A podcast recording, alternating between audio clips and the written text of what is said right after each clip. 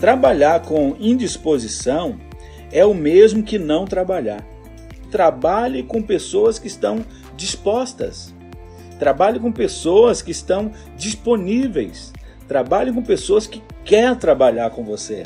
Para que essas pessoas façam com ânimo, com animosidade, com desejo, né, com empenho. O coração de pessoas indispostas pode revelar um traidor no futuro. Então, essa pessoa que está trabalhando de forma indisposta, ela pode ser um traidor lá na frente. Então, as pessoas que estão disponíveis, trabalhe com elas. As pessoas que estão sujeitas, trabalhe com elas. É um, trabalhe com um. É dois, trabalhe com dois. É três, trabalhe com três. Mas aproveite aquelas que estão disponíveis para trabalhar. Né? Porque um indisposto ele pode estar se revelando como um traidor lá na frente. Abra espaço para que essas pessoas saia e vá embora. Você percebeu indisposição?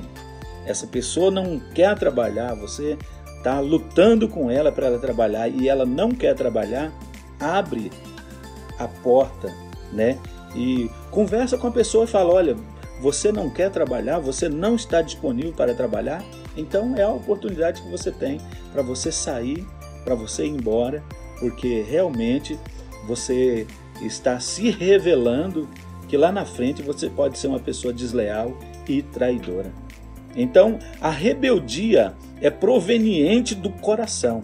Se uma pessoa irá causar problema, não há quantia em dinheiro ou condições atraentes de serviço que irão evitar.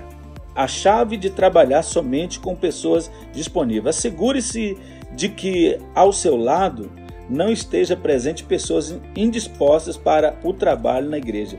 Trabalhar com indisposição é o mesmo que não trabalhar.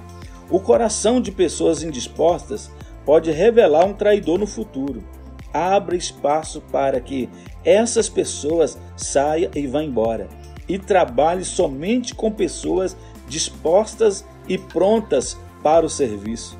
Nada se compara em trabalhar com pessoas dispostas e felizes. Pessoas dispostas e felizes vão gerar mais. Pessoas dispostas e felizes vão produzir mais. Pessoas dispostas e felizes, o seu trabalho vai glorificar a Deus. 2 Coríntios capítulo 8, versículo 2 diz: "Riquezas da sua generosidade" riquezas que são geradas por causa do seu trabalho, por causa do seu serviço.